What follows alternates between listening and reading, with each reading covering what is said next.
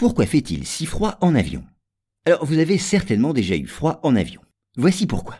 Un avion commercial en vol doit fournir aux passagers une quantité suffisante d'oxygène. Pour cela, les avions sont équipés d'un système de filtre à air de très haute efficacité, un système nommé EPA.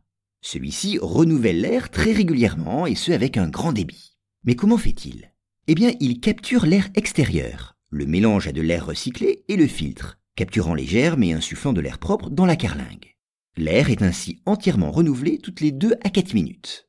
Mais on l'a dit, cet air est pris à l'extérieur. Et l'extérieur dans un avion en vol, c'est souvent à 10 000 mètres d'altitude. Il s'agit donc d'un air très froid. Or, il coûterait très cher de le réchauffer.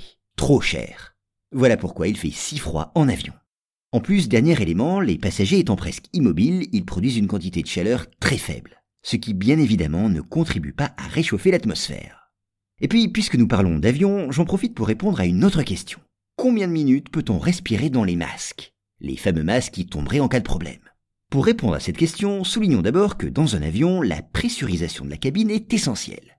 Elle permet de voler à haute altitude sans faire courir de risques aux organismes des passagers, des risques qui seraient liés à la baisse de la pression atmosphérique, au changement de pression au décollage et à l'atterrissage, et à la diminution de l'oxygène.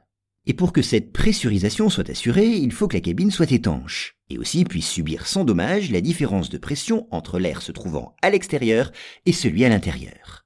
Quand la pressurisation fait défaut, par exemple à cause d'un trou dans la carlingue, eh bien le niveau d'oxygène dans la cabine chute drastiquement. Drastiquement mais plus ou moins en fonction de l'altitude.